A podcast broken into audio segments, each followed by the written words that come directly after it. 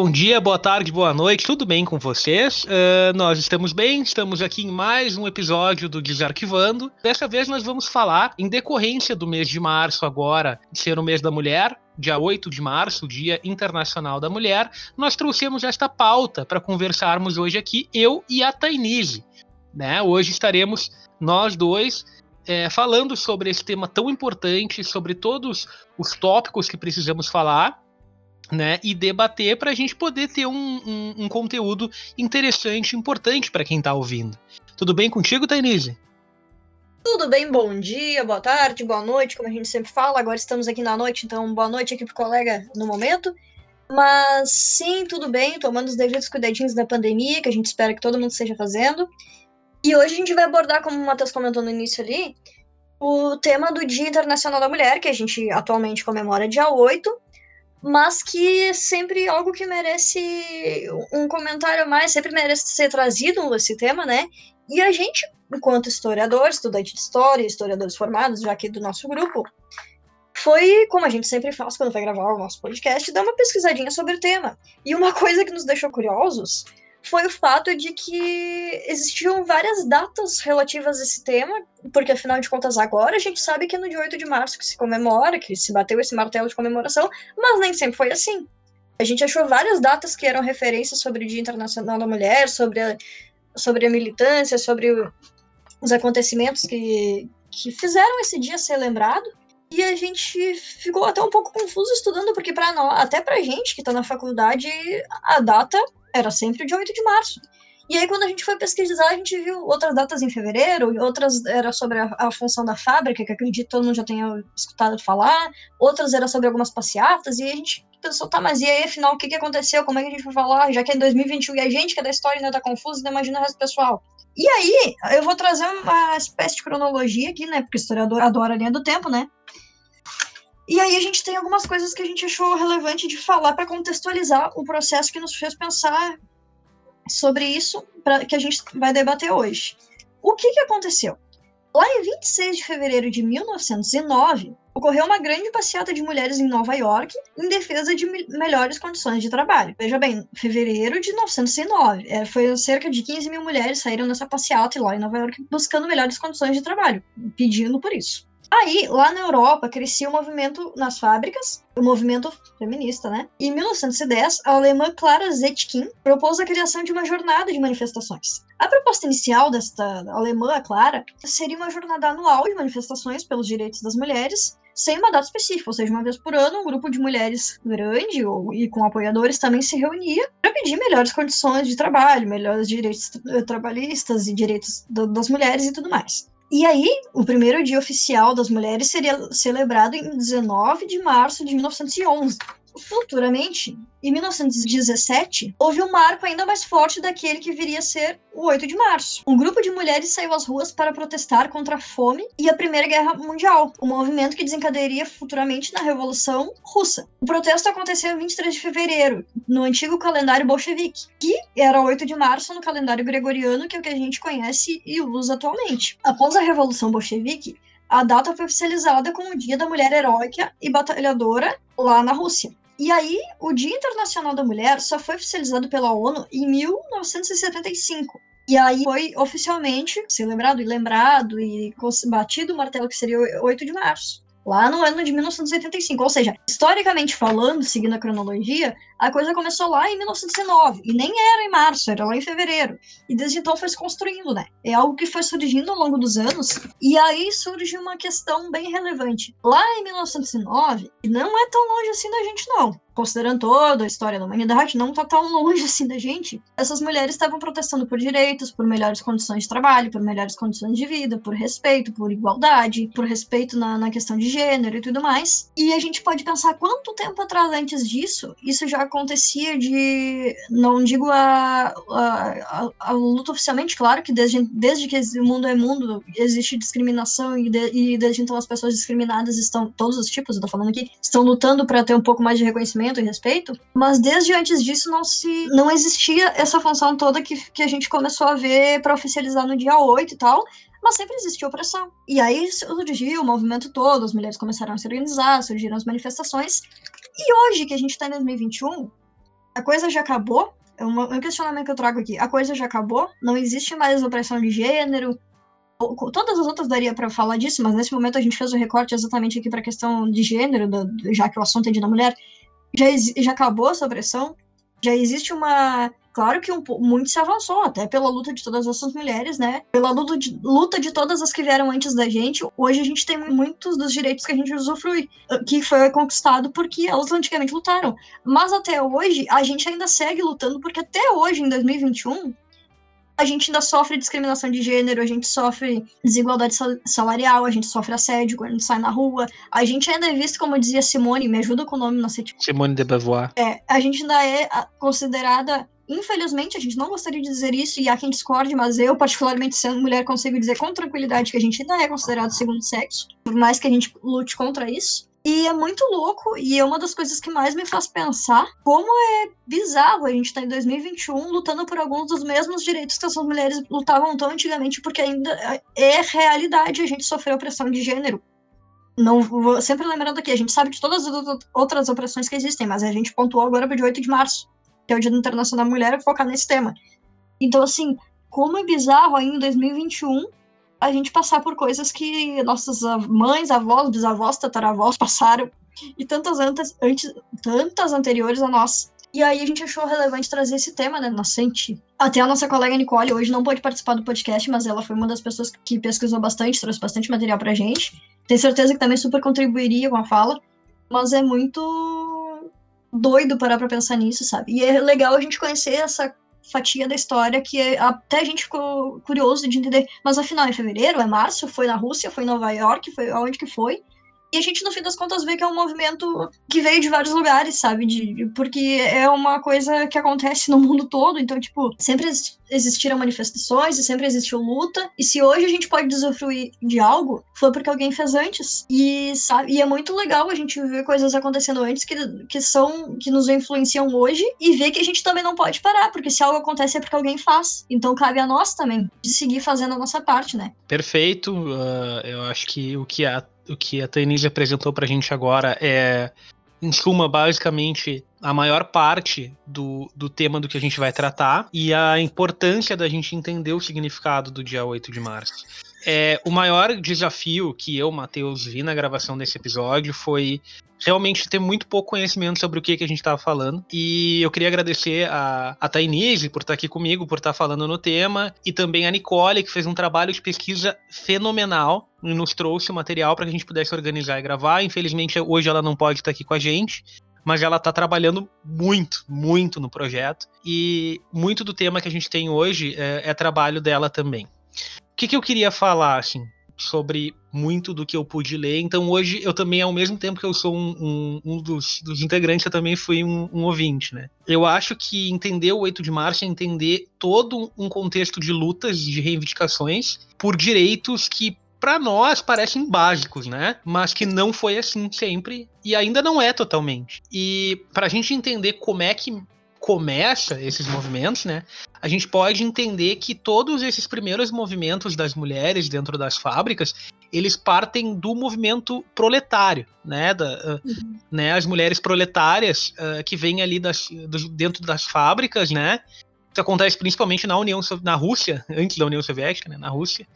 Uh, dentro de reivindicações por melhores condições de trabalho e dignidade, né? Mínimas que é um movimento Sim. geral que acontece na Rússia, mas é, é, exatamente aquele movimento do dia, do dia 8 de março, que seria no calendário bolchevique, né, 23 de fevereiro, que é quando dá o estopim para as primeiras explosões de reivindicações de movimentos dentro da Revolução Russa. Então a gente vê a participação gigantesca desses movimentos, né? De mulheres que estão lutando por direitos básicos, trabalhistas e civis. E civis né, no geral. Não é só questão do trabalho, é questão de poder ter direito a voto. E a gente vai ver, daqui a pouquinho a gente vai chegar no tema da, da, dos movimentos por direitos das mulheres no Brasil, direito a poder tomar decisões na própria vida, né, dentro do casamento, direito de poder trabalhar, direito de é, sem autorização do marido, por exemplo, direito de poder se divorciar e ter custódia dos filhos, direito de poder votar né? E todos esses movimentos, quando a gente vê aqui o escopo Brasil, ele, eles são muito recentes, assim, muito recentes. No mundo todo são recentes.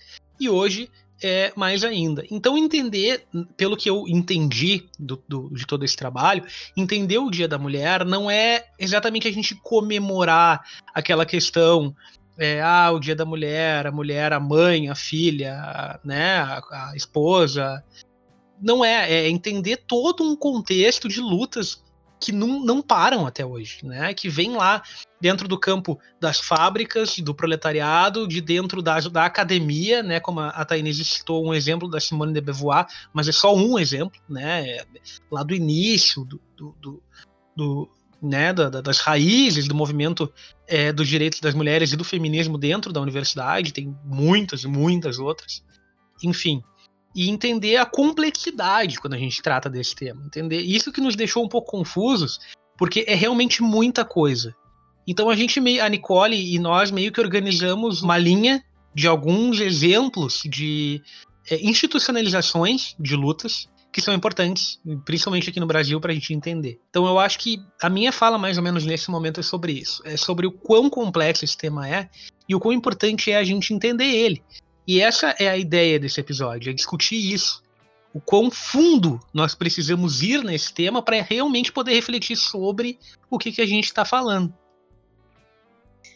Uma das coisas que tu comentou ali na Sente que eu acho importante frisar, que é uma coisa. Eu, como mulher, sinto muita necessidade de frisar isso, sabe? A gente cresce quando é guriazinha, pequenininha, vendo todo mundo dar parabéns para as nossas mães e para as avós e tias e mulheres que convivem com a gente a clássica imagem das flores que a gente bate tanto e que, inclusive, o problema não é com as flores, ou com chocolate, ou com presente. Mas o quanto se romantiza a data e o quanto se mascara essa data. Porque quanto é pequenininha, ou quanto não tem um estudo, porque até hoje eu conheço muitas mulheres adultas que não têm essa visão que eu tenho, e a maioria das gurias que estuda a coisa, porque se criou uma, uma, uma, ideia muito bonitinha de que é um dia de, ah, vamos homenagear as mulheres, mas ninguém questiona por que, que se homenageia nesse dia. Então, ah, é o dia de fazer um agradinho para ela. E aí o dia de dar florzinha, de dar chocolate, que não é nenhum problema, a gente adora ganhar presente. Só que a gente não quer que morra aí, entendeu? Esse dia não é um dia, com nem rolou muito um post que eu até compartilhei no dia, não é um dia romântico, é um dia político. É um dia que surgiu de atos de manifestações em prol de direitos. Mulheres morreram para que isso acontecesse. E hoje em dia se ignora um pouco disso, porque é um dia da gente ser gentil, ser mais gentil, e até eu digo muito assim, né? É o dia em que todo mundo escuta a gente falar sem, sem nos chamar de chata, sabe? Porque parece que nos outros 364 dias, se a gente fala as coisas que a gente quer, que a gente precisa, que a gente reivindica, nos, nos chamam de chata, de histérica, nos mandam calar a boca, dizem que a gente é exagerada, mas no dia 8 de março é o dia da mulher, né? Então a gente não vai contrariar a mulher em pleno dia dela, né? For de, é de educação, é tipo um aniversário, não vai xingar o aniversário no dia do aniversário dele. E aí eu digo, né, como no 8 de março as coisas são. Parece um dia maravilhoso, né? Como é distorcido, como. E assim, não é um dia bonitinho, não é um dia que simpático, sei lá por quê. É um dia que tem motivos para ser, ser celebrado enquanto dia de luta, de resistência, de movimento, de, de ações, sabe? Então tudo bem dar o teu, a tua flor, o teu chocolate, o teu presente, levar pra passear, fazer o que quiser de agrado no dia 8, mas entenda que isso é um dia sobre respeito e respeito que a gente quer nos outros 364 dias também. Então é muito louco a gente tirar um pouco essa máscara, sabe, da coisa bonitinha do 8 de março, de florzinhos e tudo mais, porque não é sobre isso. É sobre a gente querer ser respeitado a todos os dias. E outra coisa que eu acho muito importante a gente frisar aqui, a gente está falando sobre opressão, sobre desigualdade nesse recorte de gênero, mas que nem o Matheus falou ali, uh, luta de classes também influencia nisso, lutas raciais também influenciam nisso, porque existem várias mulheres, mulheres no plural, mulheres de realidades diferentes. A mulher branca não sofre o preconceito que a mulher preta sofre, a mulher cis não sofre o preconceito que a mulher trans sofre, e todas elas são mulheres, cada uma com uma realidade diferente.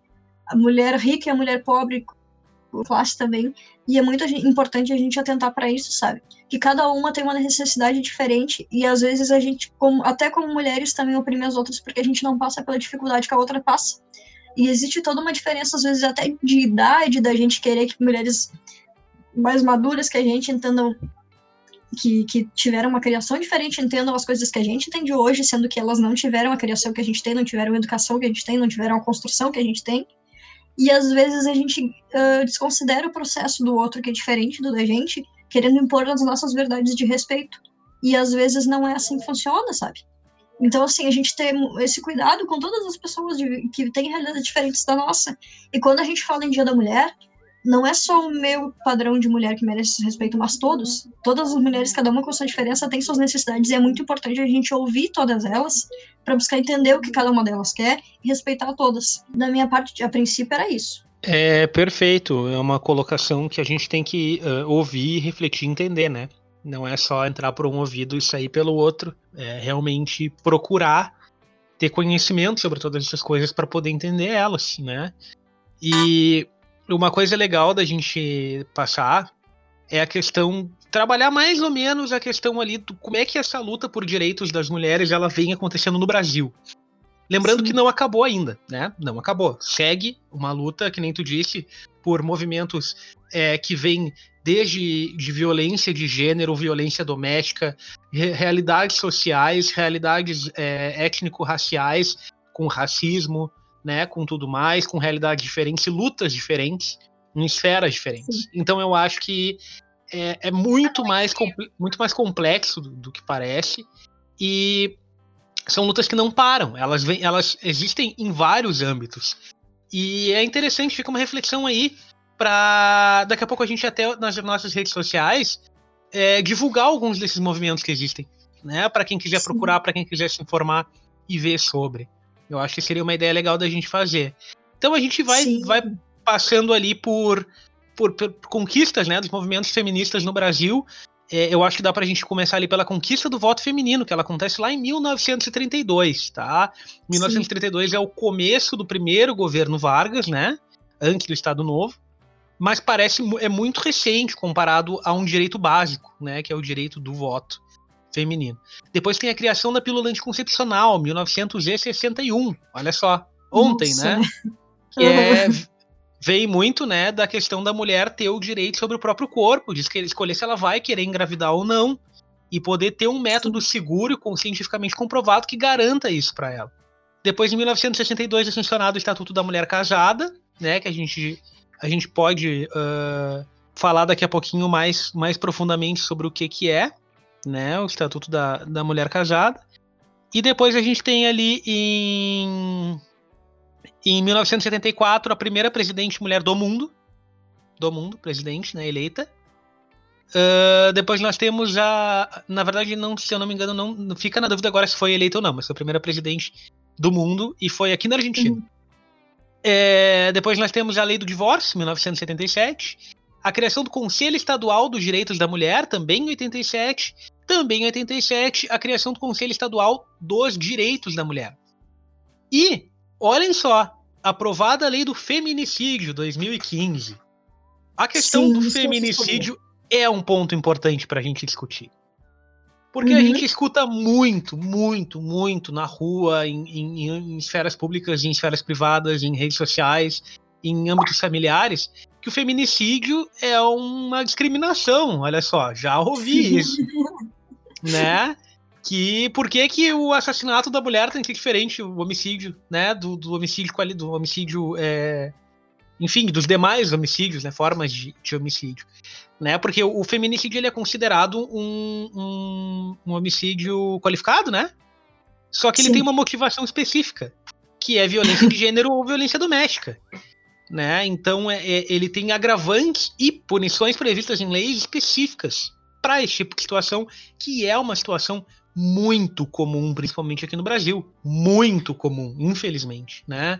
É, e geralmente durante os anos, é, para quem está estudando história do Brasil, história política do Brasil, a gente vê que durante muito tempo a violência doméstica e o homicídio é, de mulheres por questão de gênero, ele inclusive é protegido por lei de direito e honra, né? Do homem, Nossa, em sim. casos específicos, tipo traição, não é? Tainise me corrija se eu estiver errado. Não, sim, existe isso. Se eu não me engano, acabou, acho que semana passada eu vi comentar em algo que parece que retiraram essa justificativa do direito de, de não sei o que, de honra. Tipo, Exatamente. existe uma justificativa para tu agredir uma pessoa pelo gênero dela, porque isso fere a tua honra.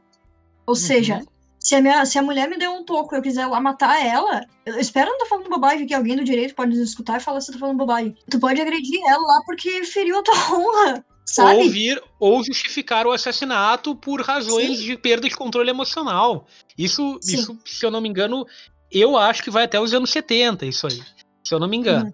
E aí tem uma questão também que é aquela coisa da. é, eu posso estar fazendo até. Tô fazendo, eu acho, mansplaining aqui, mas eu me emocionei de, eh, de debater o tema. De violência sexual também com mulheres, baseado no que? No- na vestimenta, no comportamento. E aí isso. Ah, justificativa de que tava assim, se vestia assim. Então, o assédio, todo. O assédio é uma forma de violência, tá? Todos os tipos de assédio, não só é, o assédio físico, todos os tipos de assédio que acontecem Uhum. em todos os lugares diariamente. É uma violência, entendeu? Todas essas coisas ainda existem. A gente vê, mesmo as lutas tendo começado um tempo atrás, ainda são pautas muito recentes. E que infelizmente existem aos montes ainda. Sim. Tu tava falando agora, eu tava lembrando do caso que aconteceu agora bem pouco, que a gente soube aqui perto, relativamente, né, no estado vizinho aqui de Santa Catarina, o caso da Mari Ferrer, né? Que foi uma menina que foi convidada para ir pra uma festa, foi dopada, foi comprovado que botaram alguma coisa na bebida dela, uma medicação para dopar a menina, levaram ela para um quarto e isso não foi invenção, isso existe vídeo comprovando o que aconteceu. O moço abusou sexualmente dela com ela estando dopada, inconsciente, teve DNA dele na roupa dela, aconteceu, existiram milhões de, de, de provas, sabe, de que o- foi um estupro, o cara abusou da menina, e a justificativa lá, no final da- da- da- das contas, foi que não foi um estupro culposo, foi sem intenção. Como ela estava dopada, ele não sabia que ela não queria. Ela, a menina que foi a vítima saiu como, sabe, o cara que foi o culpado, que fez a coisa errada, que abusou dela, saiu como inocente da história. Não, e foi o único caso da história que teve estupro culposo. Ah, ele não teve intenção. Não, sabe, surreal, assim, ó. O cara dupou a menina, abusou dela, mas ele não tinha intenção. E o advogado ainda agindo de maneira extremamente. é, tentando humilhar Sim, falou ela. que a culpa foi porque ela tava usando uma roupa provocante, gente, pelo amor de Deus. Pode estar usando a roupa que quiser ou não estar usando roupa, que o corpo continua sendo teu e tu tendo domínio sobre ele e escolhendo o que tu quer fazer. E Isso é, pra qualquer por- pessoa. é isso que é importante a gente debater bastante sobre isso hoje, porque parece que a gente ainda não entendeu a, a- a- a- básico das coisas, né? E aí a questão relevante de falar sobre o porquê da lei do feminicídio, que eu já ouvi um, um ex-namorado meu que cursa direito falar que por que, que tem uma lei protegendo as mulheres se não tem uma lei protegendo homens? Isso um estudante de direito me falou. Pelo simples fato de que muitos crimes são cometidos contra as mulheres pelo simples fato delas serem mulheres. Quando a gente sai na rua, quando eu saio na rua, vou usar exemplo aqui, tá? Não tem nada contra o Matheus, é super meu amigo, boa eu mão foi por ele. Quando eu saio na rua, eu tenho medos que o Matheus não tem. O Matheus tem medo de que assaltem ele, de que levem os documentos, o celular, que levem as coisas materiais dele, e teme pela vida dele. A questão é que quando eu, Thaís, saio na rua, eu também tenho medo que levem meu celular, que levem meus documentos, que levem minha chave, que levem meu fone de ouvido, que levem a minha vida, e além disso, eu tenho medo que invadam meu corpo sem a minha autorização. Tenho medo que façam, sei lá, eu o que comigo sem ter permitido, por eu ser mulher. Um medo que, por exemplo, a gente. Ah, mas não acontece estupro com homem? Olha, até acontece, mas a gente for olhar as estatísticas, se a gente for olhar a questão do abuso de força, é gritante a diferença. É gritante o quanto de mulheres são estupradas todos os dias e assim, em todos os lugares possíveis e imagináveis. E falo com tranquilidade como mulher que conviveu no meio de mulheres de diversas realidades. Numa roda de 10 mulheres, 9 já sofreram tentativa e 8 já sofreram. E isso não. É, claro que é um dado que eu tô falando na minha cabeça, porém baseado no que eu tô acostumada a ver, sabe? Eu já vivi com mulheres de igreja, com mulheres de faculdade de humanas, com mães de família conservadoras, com pessoas de mente abertas, eu convivo com pessoas de, de núcleos bem diferentes, assim. E a realidade feminina é essa. A gente começa a crescer e começa a se dar de conta de que a gente é violentado de diversas maneiras todos os dias. Nos comentários, nas olhadas, nas tentativas de passada de mão, por pessoas que a gente não imagina que vão fazer isso. E assim, provavelmente tu não conheceu uma mulher que foi estuprada, tu conheceu várias. Porque não é um negócio que a gente conta porque às vezes a gente tem medo, a gente tem vergonha, a gente tá, é criada numa sociedade machista e conservadora que sempre nos coloca como vítima. Se imagina se a Mariana Ferrer, que foi filmada sendo dopada, que tem prova de DNA de que ela é vítima, saiu como vítima, imagina a menininha ali da favela, que é na esquina, sabe, que é abusada pelo vizinho, que é abusada pelo pai, pelo padrasto. Imagina que coragem essa menina vai ter de contar o que acontece, sabe? Então é muito, é um assunto muito delicado e a gente começou pelo fator histórico, mas quando a gente vai para a realidade, é um negócio muito complicado de se falar, de se viver. E, só que é importante falar, porque muitas coisas ainda são veladas e, e sabe, por isso que eu digo que não é um dia bonitinho, porque a gente quando começa a se dar de conta de que é mulher, porque a gente começa a querer lutar pelos nossos direitos, a começar pelo direito de andar de ônibus sem se sentir desconfortável com alguém nos encarando o tempo todo porque ele sabe que a gente é mulher, sabe? Então a gente não luta para ganhar flor de oito, a gente luta para ganhar direito todos os dias. Então chega um ponto da vida que a gente cria consciência do que é esse dia e começa a ver tudo que a gente pede no dia 8. No dia 8 é o dia que as mulheres começam a pedir muito, porque, como eu disse, é o dia que deixam a gente falar sem a gente ser chata, né? E teve anos, assim, que no dia 8 de março eu passei um dia inteiro chorosa, sabe? Agora eu já tô até melhor com isso, mas teve anos que eu olhava e, cara, olha o ano que a gente tá. É mais um dia 8 em que eu vejo as mulheres pedindo coisas que a gente pedia séculos atrás. A gente não, né? Eu não tava nascida séculos atrás, eu não sou vampira. Mas as minhas as minhas antecessoras. E é muito doido, sabe? Porque quanto. Claro que graças a Deus a gente avançou muita coisa. Mas a quanta coisa ainda tá igual há tanto tempo atrás. E a gente ainda sofre esse tipo de coisa simplesmente por ser mulher, por ter nascido assim. Qual é o nosso problema em ser o que a gente é? E por que, por ter nascido assim, eu mereço ser desrespeitada? Porque eu mereço esse sentimento de posse? Outra coisa que também que eu acho interessante falar na lei do feminicídio ali, se tem muito a ideia de que a gente é posse do cara. A gente é sempre aquela pessoa que chega acompanhante do cara. A gente, nunca é uma coisa parelha, é sempre a gente tá sempre junto com o fulano, porque gente, ainda hoje também a questão da desigualdade salarial. Muitas mulheres ainda mantêm contato e vínculo com alguns maridos porque não tem uma independência financeira necessária, tem necessidade de estar com esses homens, sabe? Por isso que a gente fala tanto ensinar nossas meninas a, a serem independentes. Porque tem mulheres que sofrem tipo todo tipo de agressão física, psicológica, sexual porque infelizmente dependem financeiramente de um homem. E como se tem essa cultura machista de que o homem é o, é o dono, o proprietário, sempre tem a razão, às vezes não é nem a questão financeira, às vezes a gente mantém relacionamentos extremamente abusivos em que o cara nos faz extremamente mal, porque a gente se sente apegada a ele, a gente não quer ferir a honra dele, que a gente tem essa coisa incubada na cabeça. Eu já mantive relacionamento assim, que eu era abusada emocionalmente e psicologicamente de maneiras absurdas, e eu não conseguia cortar aquele vínculo, porque o menino dizia que eu ia estragar o nome dele se eu contasse tudo que ele fazia, e eu me sentia culpada por isso, sabe? Eu sofri um relacionamento em que eu fui traída, em que eu sofri agressões de várias maneiras, em que eu levei calote da pessoa com quem eu tava, e ele dizia que se eu falasse o que ele fazia comigo, eu ia sujar o nome dele. E como eu amava o menino, né? Porque até então era meu namorado, e eu comecei a amar por motivos diferentes, de um dia pro outro ele viu que ele tinha poder sobre mim e começou a mudar a personalidade.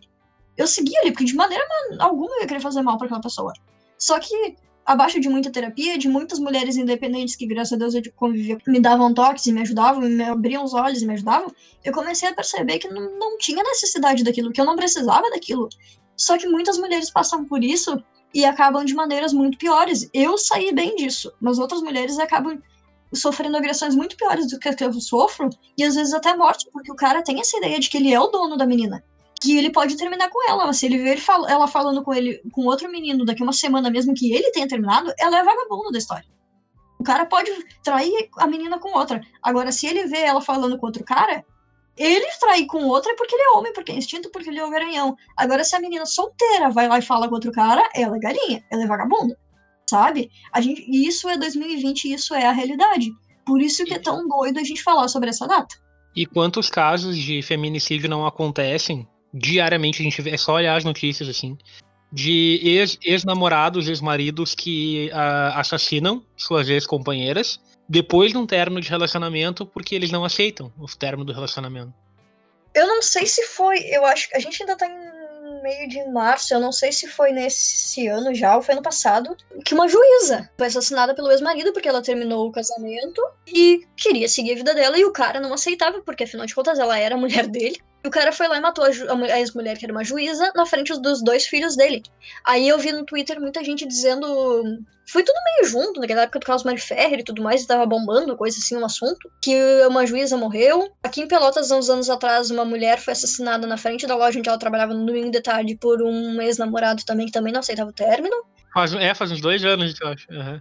Eu acho que eu mais lembro. até. É, eu faz lembro. um bom tempo. E aí, no Twitter, né, onde todo mundo dá sua opinião sem filtro nenhum, muitos meninos dizendo assim: ah, mas tal mulher sofre agressão porque é burra, porque até parece que é muito difícil de numa delegacia denunciar. Cara, olha o que eu, aquele. E aí eu comentei sobre o meu caso, sabe? Uh, se uma juíza, é, que é uma juíza, sabe, com todo o cargo, com todo o poder, com todo o reconhecimento que ela tem, não foi não teve segurança suficiente, sabe, de, de seguir, porque simplesmente o cara sabia tudo sobre a vida dela, chegou lá e matou ela na frente dos dois filhos que eles tinham. Tu imagina uma mulher desorientada de, de informação com, o emocional extremamente fragilizado, que acontece, e eu digo por experiência própria, a gente fica com o emocional um lixo quando a gente é abusado psicologicamente. Tu, tu imagina a mulher que não tem informação, que não tem internet, que vive uma realidade de, de, de fragilidades mesmo. A gente se sente extremamente vulnerável e a gente perde um pouco a noção da realidade. Cara, se uma juíza não teve essa proteção, não teve essa segurança, sabe? Quando ela foi tentar se libertar, quando ela foi tentar seguir a vida dela, o cara foi lá e matou ela na frente dos dois filhos. Vocês acham que pessoas que vivem em realidades piores, de, de mais pobreza e de mais orientação, de, de menos noção da, da, da, coisa, de menos civilidade, às vezes até, vocês acham que é seguro? Que é tranquilo uma mulher que nem a realidade que eu vivi? A última coisa que eu queria era manchar o nome daquele menino que nem ele me dizia.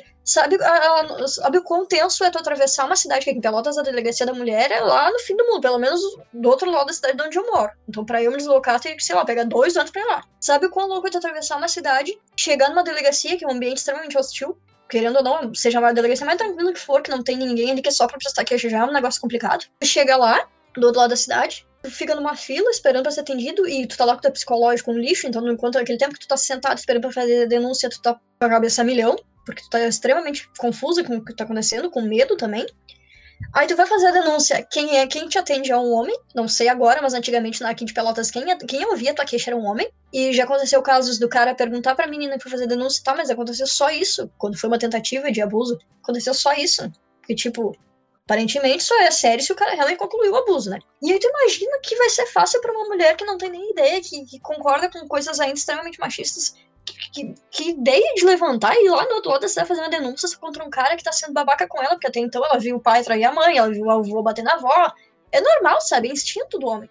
A gente não tem essa educação toda de se defender, uhum. porque a nossa sociedade é machista, querendo ou não sabe? E aí as, as pessoas vêm com esse papo de, ai, tá se fazendo de vítima, é burra, é só ir lá e denunciar. Não é só ir lá denunciar. Uma juíza foi lá denunciar e o marido dela foi lá e matou ela na frente dos dois filhos. Além de tudo isso, além de toda essa situação, a gente ainda tem a questão da impunidade para agressor, né? Que acontece, infelizmente a gente sabe que ocorre.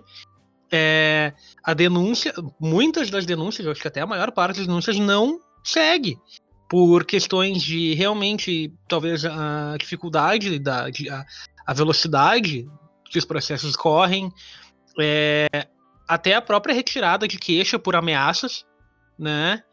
Sim. E eu nunca vou esquecer que teve, quando eu estava na graduação, teve um trabalho de uma aluna do núcleo de pesquisa em história oral lá, da UFPEL, da Universidade Federal de Pelotas, que ela fez um trabalho com gravação, gravações, né, gravações de voz, com autorização para uso no, no, trabalho acadêmico de homens que tinham sido é, agressores, né? Que tinham, uhum. estavam na fila para serem julgados. E todos eles, cuja gravação foi utilizada, todos eles tinham total ciência do que tinham feito e justificavam. Não, eu fiz isso porque ela estava se vestindo de tal jeito. Eu uhum. fiz isso porque ela levantou a voz comigo. Eu fiz isso Sim. porque ela tava saindo pra rua demais, sabe? Uh, estou exemplos porque eu não me lembro direito, mas era esse o nível. Da, eu, da... lembro dessa pesquisa, eu não lembro nem quem era a menina que pesquisava. Eu também não. Eu uma vaga ideia de talvez ser a Mariana, mano, colega nossa, não tenho certeza se era. Mas eu lembro desse papo aí, de que a menina entrevistou esses caras na fila lá da, da, da função da, da, né? denúncia. É, e eles sempre achavam uma justificativa de tipo, claro que eu podia bater nela, velho, ela é minha mulher, sabe? Ela pediu pra levar. Coisas que com eles, por exemplo, não ia acontecer. Porque não tem essa ideia de vou bater no meu marido porque ele tá saindo para tomar cerveja porque ele tá com roupa curta, sabe? Hum. Quando é que e... acontece? Quando é que uma mulher bate no cara porque ele sai de sem camisa pra rua? Exatamente. E assim, ó, é, é, a questão que eu queria colocar sobre a minha fala anterior só é que, hum. porque a questão do feminicídio. Se tu não, não existe uma lei que preveja uma punição específica para esse tipo de coisa, é, muitos desses agressores e abusadores, enfim, não vão encarar como algo que vá vir causar algum tipo de, de ação contra eles, não, né? Uh, tem que ter uma investigação que seja voltada para isso, uma uh, assessoria jurídica que possa ajudar essas vítimas e todo uhum. um arcabouço legal, ao meu ver, que não só proteja essas vítimas, como preveja é, uma punição extremamente específica para esses, esses agressores. Para que, que possa se entender é, dentro do, do, da gravidade do que está se acontecendo e pare de se enxergar uma agressão doméstica, um assassinato, como algo normal, né? Porque muitos desses agressores veem isso como algo normal, né? Agredir uma mulher como, ah, ela, ela levantou a voz para mim, como assim, sabe? E, enquanto não se tratar isso com a seriedade que merece, não esses, essas pessoas elas não vão entender. Né? Infelizmente não vão. Então a, a, lei do feminicídio ela é importantíssima, ao meu ver, porque coloca essas coisas no lugar de importância que elas devem estar, né? Não vistas como um, um comportamento, é um desvio de comportamento que aconteceu, tava com a cabeça quente e bateu na, na esposa, tava com ciúme e que nem aconteceu ali e deu diversas facadas na ex-namorada. Ah, ele era hum. muito ciumento. Não, ele era um assassino. Ah, ele deu um tapa na namorada porque ele tava nervoso. Não, ele é um agressor e eles vão ser punidos e responder legalmente por isso. Por isso, especificamente, conforme a lei prevê. E é meio que a questão de tu precisar criar uma lei para que não seja um vale tudo, tá ligado? Eu posso fazer, porque não, não, não existe nenhum. Por que, que eu não vou poder fazer, sabe? E aí, a partir do momento que você cria uma lei dizendo, não, tu não pode fazer isso aqui porque tu vai sofrer uma pena tal, porque isso que tu tá fazendo é errado. Exatamente. Aí, quando os caras não matam uma mulher que denuncia por isso, ou torturam, chantageiam, coisa do tipo que acontece, aí eles ficam com medo. Na melhor das hipóteses, eles ficam com medo. Né? Porque aí né? começa a perceber que não é bem assim, que existe. que, que não, não, não é vale tudo, que não tá tudo liberado. Mas e é muito vê... pouco, sabe? É, é, é, louco, muito louco se ver que essa, essas coisas são tão básicas, parecem, como a gente estava falando no início, e ainda é muito rudimentar as conqui a, a, o que a sociedade vê, da maneira que a sociedade vê essas conquistas é muito rudimentar. É uma coisa com, enxergar isso como um preconceito, né? A lei do feminicídio. Né, o que a gente estava falando agora sobre, tu falou, Tainise, sobre o homem ter a mulher como posse, né? Uh, eu falei agora mais cedo que a gente ia só dar uma puxada ali sobre o que era o Estatuto da Mulher Casada, que foi sancionado em 1962. Uhum. É exatamente sobre isso. É, as mulheres casadas não tinham nenhum poder de decisão, né? Porque era necessária a autorização do marido para trabalhar fora de casa, né? E foi em 62 Sim. que a lei, a lei número 4.121, 62, o Estatuto da Mulher Casada, foi sancionado que aboliu a incapacidade da mulher de tomar decisões, né? Que aí possibilitou que mulheres pudessem trabalhar fora de casa, ter o direito à herança e requerer guarda dos filhos em caso de separação. E também puxa o gancho ali para a questão da lei do divórcio, né? De 77. Olha quantos anos depois. Que foi uhum. né, a dissolução do casamento. É, quando ela, o casamento acaba, as mulheres podem pedir o divórcio para então poderem é, se casarem novamente terem os seus próprios direitos, né? Porque até, até a, a, a, lei do divórcio, existia aquela questão do disquite, né? Que quando vocês não. A, a mulher e o homem, uh, ou enfim, é, geralmente não têm o, o vínculo matrimonial mais, mas ainda são legalmente ligados, né? Até o fim da vida. E aí é com a lei do divórcio que isso muda. Né? É interessante como ver gradativamente esses movimentos surgindo. Mas ainda a maior parte deles só vai ter uh, um, uma visibilidade legal maior com a Constituição de 88. A nossa atual Constituição, que é Sim. um bebê engatinhando ainda. Então, olha só de quanto tempo não vem essas lutas e, e quanto, quanto a, a, sociedade, principalmente nós, uh, homens, temos uma dificuldade de aceitar essas coisas, e é bem isso, é a dificuldade de aceitar, de olhar para esses discursos que nem a Tainise acabou de falar, todas essas coisas que a Tainise acabou de fazer, e refletir sobre elas e não achar que é um exagero ou que é uma vitimização, que é o que mais se fala, que esse tipo de coisa é uma vitimização, e passar a ver que essas coisas realmente existem e que infelizmente elas são mais comuns ainda do que deveriam. Né? É, sabe, coisas que, que ainda em 2020 estão mudando aos pouquinhos de. A questão de leis, já falando mesmo. Coisas Sim. que ainda agora estão mudando aos pouquinos, coisas de semana passada. Essa função toda de, direito. Eu até não sabia nem que existia isso, sabe? O cara poder justificar que cometeu um crime com, com a honra ferida. É tão surreal pensar nisso. E aí eu vi algo semana passada, tem um colega nosso faz história, o Vitor, que também pesquisa sobre isso. E eu vi ele falando que, quando pesquisava o TCC dele, ele achava muito surreal. E que agora que mudou essa lei, cara, bizarro, sabe?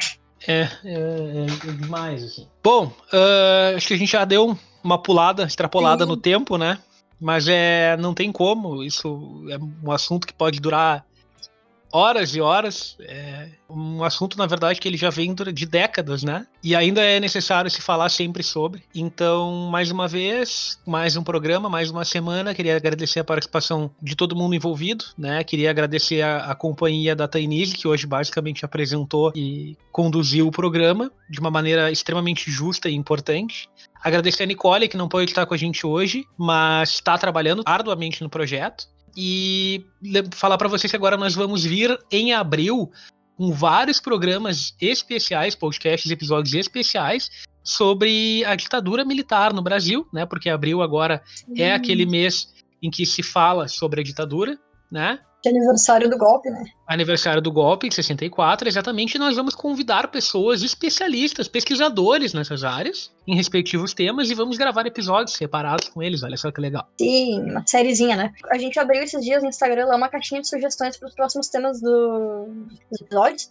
E um dos temas que apareceu ali foi ditadura, né? E a gente está falando, bom, a gente tá em março, né? Daqui, dia 1 de abril é aniversário do golpe nada mais justo, né? E a gente sabe que a gente tem uma vasta lista de colegas pesquisadores nessa área, que é um tema que é bem pesquisado na história. A gente pensou, por que não, né? A gente tem toda a gente com bastante conhecimento, vamos aproveitar essa galera, porque é muito legal divulgar até o trabalho deles. E aí a gente quer fazer uma sériezinha de, de podcast sobre isso. Então, em breve estaremos trazendo para vocês. Isso mesmo, vai ser muito legal. Queria agradecer também o Felipe, nosso editor sempre, que vai ouvir esse programa agora com trocentas e 15 horas e fazer os cortes pontuais necessários. Também é quem faz agora as nossas artes, né? Uh, que estão saindo nos canais. Informar para vocês que agora, a partir da próxima semana, teremos um novo spin-off do Desarquivando, que vai ser o Desarquivando Futebol. Olha só que massa. E vamos falar sobre futebol no geral, futebol masculino, futebol feminino, talvez alguns esportes se o pessoal quiser participar. E o tema do primeiro episódio vai ser o futebol brasileiro e o governo militar. Olha só, vem na mesma linha de abril, né? Sim. São os episódios sobre ditadura. A gente vai ver todos os episódios que aconteceram no futebol brasileiro, desde o, o, o golpe em 64 até o movimento da democracia corintiana e a importância do futebol dentro desses movimentos no Brasil. Então vai ser bem legal. Não, e já queria comentar que o pessoal que nos acompanha no Desarquivando, nos nossos conhecidos, todo mundo sabe que eu sou apaixonadinha por futebol, né? O nosso, o nosso time quase todo, acho que a Nicole que é mais desligada, assim, o Inocente, a gente é bem fanático pelo nosso time, que nos dá dor de cabeça, enfim. Mas, assim, eu particularmente não faço TCC sobre futebol, mas namorei muito o tema porque eu sou muito apaixonada e vejo futebol como mais uma ferramenta de luta, de, de união de, de classes e de povos e tudo mais. Vejo como cultura mesmo, sabe? Gosto muito de futebol. Então, eu queria dizer que, assim, foi surpresa para mim, né? Não foi nem eu que dei a ideia do, do, do, de meter futebol na história, porque, por mim, claro que ia ter, né? Mas não fui eu que dei a ideia desse tema e tô muito feliz com a ideia. Tipo, até quero comentar mais em off depois que nós sente sobre, porque adorei vai... essa novidade. E vai se manter, se tudo der certo, a gente vai gravar em muitos episódios. A ideia é um episódio por mês do Desarquivando uhum. Futebol, já que é um spin-off, né? Então Sim. a gente vai vai abordando o tema, juntando o pessoal, porque esse podcast de Arquivando Futebol, já digo em primeira mão aqui, ele vai ser um podcast com várias participações simultâneas. Vai ser uma quase uma, uma mesa redonda. Vai ser, vai ser muito, vai ser bem legal. Eu espero que faça que o pessoal curta. Só para fazer então a minha despedida aqui desse episódio, gostaria mais uma vez de agradecer a todo mundo envolvido. Gostaria de pedir para todos e todas seguirem o Desarquivando ali no Instagram, no Twitter com o usuário @desarquivando. Esse episódio está indo para o Spotify, tá? E Olha só, muito possivelmente teremos novidade. A gente tá falando sobre essa novidade há muito tempo, ainda não vou contar, porque é segredo ainda, mas. É, essa é tudo... não spoiler. Essa a gente mistério. Essa aí é grandona mesmo. E se der tudo certo, logo estaremos dando essa, essa novidade. Cuidem-se agora mais do que nunca, se possível, não saiam de casa. Se precisarem sair, utilizem máscara, higienização constante das mãos, né? Uh, evitem qualquer tipo de aglomeração. Pelo amor de Deus, não façam festa clandestina, tá? Quem faz isso é de caráter extremamente duvidoso. Duvidoso, questionável. Questionável. E assim, gente, é, cuidem-se para que a gente possa estar cada vez mais juntos aqui, criando conteúdo, disseminando conteúdo, debatendo, participando, para cada vez mais atingir o pessoal que gosta e precisa desse conteúdo, né? Então, um bom dia, uma boa tarde, uma boa noite, até a próxima. Cuidem-se, Tenise. Eu também vou deixando meu boa noite por aqui, meu bom dia, boa tarde, boa noite, como a gente fala sempre. Foi muito legal gravar esse nosso episódio, porque é um tema que eu acho extremamente relevante. Pontual que a gente já falou antes ali, pelo amor de Deus, não deveria nem precisar lembrar disso. Eu tenho certeza que a nossa audiência, o pessoal que nos escuta, tem um bom senso de saber que não é o momento de.